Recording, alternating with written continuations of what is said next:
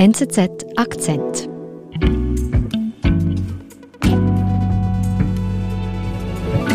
Ich darf Julia Mon bei uns begrüßen. Hallo Julia. Hallo. Du verfolgst die Entwicklungen in Deutschland. Wir haben Krieg auf europäischem Boden. Was macht Deutschland? Deutschland hat jetzt eigentlich innerhalb weniger Wochen seine sicherheitspolitische Überzeugung über den Haufen geworfen und schreibt eigentlich eine neue Geschichte. Etwas, was bis vor kurzem niemand so vorhergesehen hätte. Deutschland setzte bisher auf das Gespräch, um Konflikte zu lösen und nicht auf Waffen. Putins Invasion in die Ukraine führt nun aber dazu, dass Deutschland mit einem jahrzehntelangen Prinzip bricht.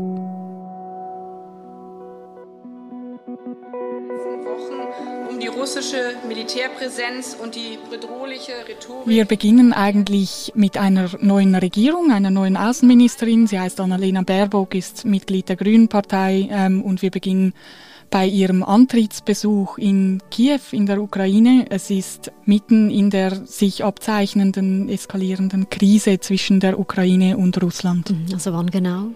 Das ist am 17. Januar 2022, also wirklich zu Beginn des Jahres. Wir haben deutlich gemacht, äh, dass wir alles dafür tun. äh, Sie ist da äh, eben auf Besuch und trifft ihren Amtskollegen, den ukrainischen Außenminister, Pressekonferenz, wie das üblich ist bei solchen Anlässen. Alle diplomatischen Möglichkeiten dafür zu nutzen. Sie betont da, wie Deutschland an der Seite der Ukraine steht, vor allem diplomatisch, die vielen Gesprächskanäle, die Deutschland mit Russland hat und pflegt und der Ukraine auch hat und pflegt in diesem Konflikt. Aber was sie auch klar sagt, ist, es wird keine Waffen geben. Wir sind bereit zu einem ernsthaften Dialog mit Russland, denn Diplomatie ist der einzig gangbare Weg, um die derzeitige hochgefährliche Situation zu entschärfen. Und Annalena Baerbock sagt hier, Waffen gibt es nicht. Woher kommt denn diese Überzeugung? Die begründet sich aus der Geschichte Deutschlands natürlich. Die begründet sich dadurch, dass die außen- und sicherheitspolitische Doktrin Deutschlands nach dem Zweiten Weltkrieg ist, dass man keine Waffen in Krisenregionen liefert ähm, und hier ganz speziell gegenüber Russland, gegenüber Wladimir Putin ist es auch eine historisch aufgeladene Situation. Die Vorstellung für viele Deutsche auch, für die deutsche Regierung, aber auch, dass deutsche Waffen gegen Russen eingesetzt werden können. Zu dem Zeitpunkt scheint das unvorstellbar, weil es ja auch russische Truppen, die russische Armee war, die Deutschland befreit hat von der Nazi-Diktatur. bekannt, äh, sondern sie ist auch in unserer Geschichte begründet. Und äh, darüber haben wir bei unserem Gespräch. Und da steht also Annalena Baerbock, die frisch gebackene Außenministerin Mitte Januar, sagt, wir sind für einen Dialog mit Russland. Wie ist es dann weitergegangen? Die Ukraine ist sehr, ja, fordert öffentlich und fordert dezidiert von Deutschland neben diesen vielen Gesprächskanälen, neben dem diplomatischen Bemühen eben auch konkret militärische Hilfe zu leisten. Die Ukraine fordert von Deutschland dann auch offiziell, also es wird dann äh, ans deutsche Außenministerium auch eine Aufforderung zu Waffenlieferungen geschickt von der Ukraine. Und Deutschland nimmt das zuerst einmal offiziell zur Kenntnis, dass diese Bestellung eingegangen ist, diese Aufforderung von der Ukraine an Deutschland gestellt wird. Und die deutsche Verteidigungsministerin reagiert dann da auch. Sie äußert sich auch öffentlich des Konflikts äh, Ukraine-Russland. am 26. Januar. Äußert sich die deutsche Verteidigungsministerin Christine Lambrecht von der SPD und sagt, ja, man werde jetzt also helfen der Ukraine, auch konkret mit Material. Und man werde jetzt also großzügigerweise ein Feldlazarett in die Ukraine schicken und 5000 Schutzhelme. Ausstattung. Da geht es um Helme. Wir haben das sofort geprüft und wir werden 5000 Helme an die Ukraine liefern. Äh, als 5000 Helme. Okay. Genau, das geschieht in einem Kontext, in dem die USA bereits mit schwerem Gerät Lieferungen in die Ukraine nach Kiew schickt, die Großbritannien Waffenlieferungen angekündigt hat, Polen Waffenlieferungen angekündigt hat und die viel kleineren baltischen Staaten ebenso. Also Europa ist schon tatkräftig am Helfen und Deutschland sagt, ja, wir, wir schicken 5000 Helme und ein Feldlazarett. Okay. Also Deutschland steht da ein bisschen alleine da mit dieser Haltung zu dem Zeitpunkt Ende Januar. Ja, es wirkt einigermaßen entrückt. Die pointierteste ukrainische Reaktion darauf kommt vom Kiewer Bürgermeister Vitali Klitschko, der gegenüber der Bildzeitung in Deutschland sich äußert und sagt, ja, ist das ein Witz quasi, mhm. was kommt als nächstes, schickt ihr uns Kissen, also das hat er gesagt. Ja, für ihn unfassbar. Mhm.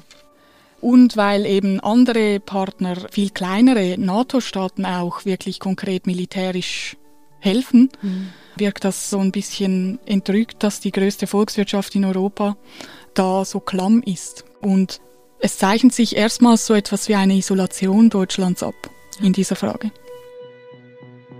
Und was macht Deutschland dann? Olaf Scholz eben ist eine ganz frische Regierung, die er da anführt. Auch, auch er hat Antrittsbesuche zu absolvieren. Die führen ihn dann in, im Februar nach Washington. Mhm. Und bevor er da abfliegt zu diesem Besuch, der eben relativ aufgeladen ist, gibt er ein Interview in der ARD. Bleibt es dabei, 5000 Helme oder könnte sich die Bundesregierung... Da verdeutlicht er noch einmal die deutsche Position, dass man quasi die außen- und sicherheitspolitischen Prinzipien der vergangenen Jahrzehnte nicht über den Haufen werfen will, will, dass man eben keine Waffen an die Ukraine liefern werde. Dass wir nicht in Krisengebiete liefern und dass wir auch keine letalen Waffen in die Ukraine liefern. Es ist vielleicht noch wichtig hier für den Kontext, er gibt hier auch so ein bisschen die Stimmung in der Bevölkerung, in der deutschen Bevölkerung wieder. Die Mehrheit der Deutschen sieht das genauso wie ich und auch meine Vorgängerin. Zu dem Zeitpunkt weisen aktuelle Umfragen ganz klar aus, dass die, ein Großteil der Deutschen Waffenlieferungen an die Ukraine kritisch sieht. Regierung und Bevölkerung sind sich hier einig, keine Waffen an die Ukraine mhm. zu dem Zeitpunkt. Und es ist ein Zeitpunkt, wo wirklich russische Truppen an der Grenze aufmarschieren, aber noch nicht in die Ukraine einmarschiert sind. Genau, also die Bedrohung ist real für die Ukraine, aber Deutschland betont zu dem Zeitpunkt noch, man werde bis zur letzten Minute verhandeln, das diplomatische Gespräch suchen und mit Wladimir Putin reden. Mhm. Wie ist denn das zu erklären? Also jetzt ist ja auch ein Umfeld, wo der Druck auf Deutschland steigt, man müsse eben Waffen liefern. Wie ist das zu erklären, dass der Bundeskanzler hier Anfangs Februar noch immer sagt, nein, wir halten uns zurück. Das ist natürlich, hat das auch parteipolitische Gründe. Olaf Scholz ist bei den Sozialdemokraten, die SPD ist verbandelt mit Russland oder hat Strömungen in der Partei, die das sind. Man hat mit den Grünen einen starken Juniorpartner in der Regierung, die als Friedenspartei in den Bundestag eingezogen mhm. sind, gegen den NATO-Doppelbeschluss seinerzeit waren. Und letztlich ist das auch eine Frage des Geldes. Man hat die Pandemie hinter sich, die war auch nicht gerade billig. Mhm. Die FDP stellt den Finanzminister und, und steht auch für eine solide Finanz- und Budgetpolitik. Verteidigungsausgaben massiv nach oben zu drücken, das ist im Koalitionsvertrag nirgends vorgesehen. Mhm. Aber damit ich das verstehe, das ist jetzt nicht so, seit Olaf Scholz Bundeskanzler ist, sondern er führt hier etwas fort. Ja, das ist eigentlich die Außen- und Sicherheitspolitik der vergangenen Jahrzehnte auch, auch sehr stark sicher auch dieses Setzen auf diplomatische Lösungen und das, dass Sicherheit eben bis zur letzten Minute verhandelbar ist und nicht erkämpft wird, ist auch eine Fortführung der Sicherheitspolitik von Angela Merkel. Also es war auch schon unter ihr so, dass man beispielsweise dieses NATO-2%-Ziel, also das 2% des Bruttoinlandsprodukts jedes NATO-Staates in die Verteidigung einfließen müssen, das war schon unter Merkel, wurde es nie erreicht, wurde immer versprochen, aber wurde nie erreicht. Mhm. Und jetzt reist Scholz also Anfangs Februar in die USA, trifft Joe Biden. Wie ist es dann weitergegangen? Nach dem Besuch in Washington reist Scholz auch gegen Osten, äh, zuerst in die Ukraine, dann nach Russland zu Wladimir Putin. Mhm. Da sind wir jetzt schon wirklich in einer Phase, wo die Kriegsangst sehr real wird, wo die Amerikaner Geheimdienstinformationen veröffentlichen, wonach eine Invasion bevorsteht. Olaf Scholz reist nach Moskau zu Wladimir Putin, mhm. lehnt den PCR-Test ab da, weswegen er an diesem inzwischen famosen weißen Tisch des russischen Präsidenten Platz nehmen will. Mhm. Er sitzt da am einen Ende, sechs Meter oder mehr von ihm entfernt, ist der russische Präsident. Und was macht Scholz da am Tisch mit Wladimir Putin? Es ist noch einmal der letzte Versuch, letztendlich auch herauszuspüren, wahrscheinlich ist es Putin ernst, hat er die Orte schon gegeben zur Invasion, gibt es irgendeine Möglichkeit, mit Moskau noch zu verhandeln, irgendeine Möglichkeit auf diplomatischem Weg durch Verhandlungen, durch Reden zum Ziel zu kommen und nicht durch Waffen. Also auch hier noch einmal das klare Statement, die Hoffnung auf eine friedliche Lösung. Absolut.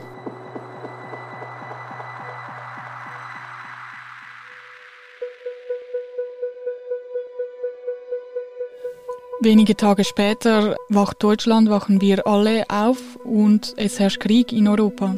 Wir haben die ersten Meldungen, dass um 4 Uhr morgens Russland, der russische Präsident, die Order gegeben hat, auf ukrainischem Staatsgebiet einzumarschieren. Also am 24. Februar, Donnerstag, beginnt der Krieg. Was macht Deutschland? Ja, aufwachen, realisieren, was die Situation überhaupt ist. Und Deutschland reagiert dann. Es wird für den Sonntag, den 27. Februar, eine außerordentliche Sitzung des Bundestags, des deutschen Parlaments anberaumt. Liebe Kolleginnen und Kollegen, die wird eröffnet, wie jede andere Bundestagssitzung auch, durch die Bundestagspräsidentin. Äh, und dann geht sie eigentlich über, die Personen zu begrüßen, die auf der Ehrentribüne Platz genommen haben. Das ist der ukrainische Botschafter in Deutschland. Mhm. Auf der Ehrentribüne begrüße ich den Botschafter der Ukraine, Dr. Andrei Melnik. Der erhebt sich und es schwappt eine Welle von Applaus durch den Bundestag und schließlich äh, erhebt sich zuerst der Bundeskanzler, dann Robert Habeck, der Wirtschaftsminister und schließlich der ganze Plenarsaal äh, und es gibt Standing Ovations, minutenlangen Applaus für den ukrainischen Botschafter also ein sehr emotionaler Beginn dieser Sondersitzung des Deutschen Bundestags. Mhm. Nachdem der Applaus abgebrandet ist, steht quasi als nächster Punkt die Regierungserklärung des Bundeskanzlers auf der Tagesordnung. Olaf Scholz schreitet zum Rednerpult. Sehr geehrte Frau Präsidentin, verehrte Kolleginnen und Kollegen, liebe und geht dann dazu über, eben diese Zeitenwende in der deutschen Außen- und Sicherheitspolitik zu beschreiben, nämlich die darin besteht, dass Deutschland nun eben unter anderem Waffen liefern wird an die Ukraine. Diese neue Realität erfordert eine klare Antwort. Wie Sie wissen, haben wir gestern entschieden, dass Deutschland der Ukraine Waffen zur Verteidigung des Landes liefern wird. Also das, was sehr konkret an Waffenlieferungen ankündigt, sind 1000 Panzerabwehrraketen, rund 500 Bodenluftraketen. Ähm, ist denn das viel? Verglichen mit dem, was andere Staaten da schon seit Wochen nach Kiew fliegen und auch gemessen an der Größe und der Stärke Deutschlands ist das relativ wenig. Wir müssen deutlich mehr investieren in die Sicherheit unseres Landes. Die Waffenlieferungen sind nur ein Teil dieser Zeitenwende, wenn man so sagen kann. Also äh, was dann ebenfalls noch dazugehört, sind, dass Olaf Scholz ankündigt, dass man eine Sofortfinanzhilfe leisten wird an die deutsche Bundeswehr. Man wird die deutsche Bundeswehr sofort mit 100 Milliarden Euro aufstocken. 100 Milliarden. 100 das ist Milliarden. Viel, oder? Ja, das ist äh, enorm viel, mhm. gemessen an dem, was Deutschland bisher ausgegeben hat für mhm. Verteidigung. Wir brauchen Flugzeuge, die fliegen, Schiffe, die in See stechen und Soldatinnen und Soldaten, die für ihre Einsätze optimal ausgerüstet sind. Und man verpflichtet sich ja dazu, das 2%-Ziel der NATO, dieses viel beschworene, viel kritisierte 2%-Ziel der NATO überzuerfüllen, also in den kommenden Jahren mehr als 2% des Bruttoinlandsprodukts Deutschlands einzuspeisen in die NATO. Wir tun dies auch für uns, für unsere eigene Sicherheit. Also erleben wir hier wirklich diese Kehrtwende, dass eigentlich was lange galt in Deutschland hat keine Gültigkeit mehr. Genau, ja. Scholz begründet das damit, dass die Welt einfach eine andere ist. Da sei es nur angemessen legitim zu reagieren, was zu ändern und was fundamental zu ändern. Für ein freies und offenes, gerechtes und friedliches Europa. Wir werden es verteidigen.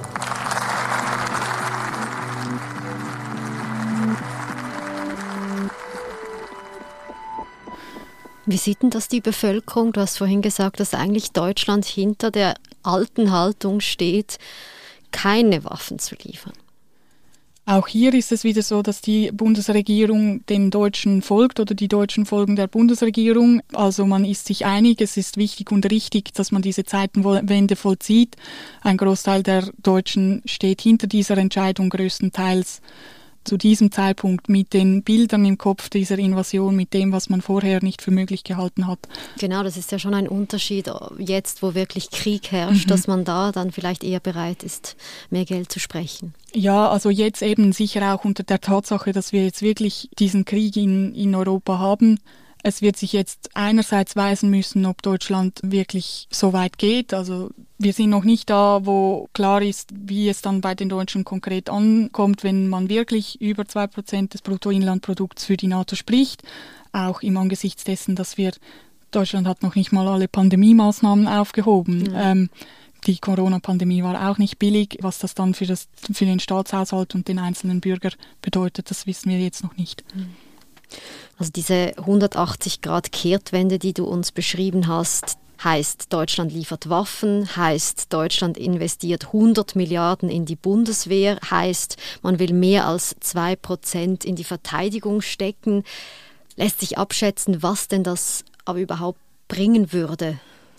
Ja, es ist jetzt eben durch das, dass es natürlich eine Kehrtwende ist und, und viel Geld ist und, und große Ankündigungen sind, wirkt das sehr gewichtig.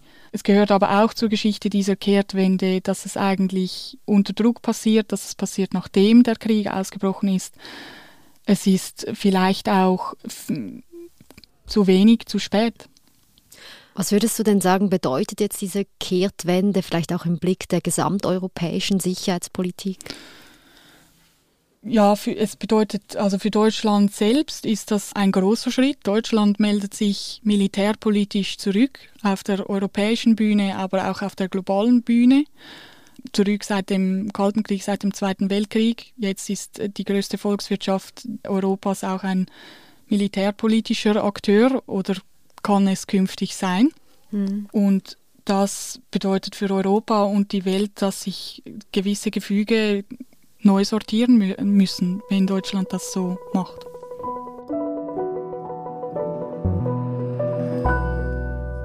Julia, vielen Dank.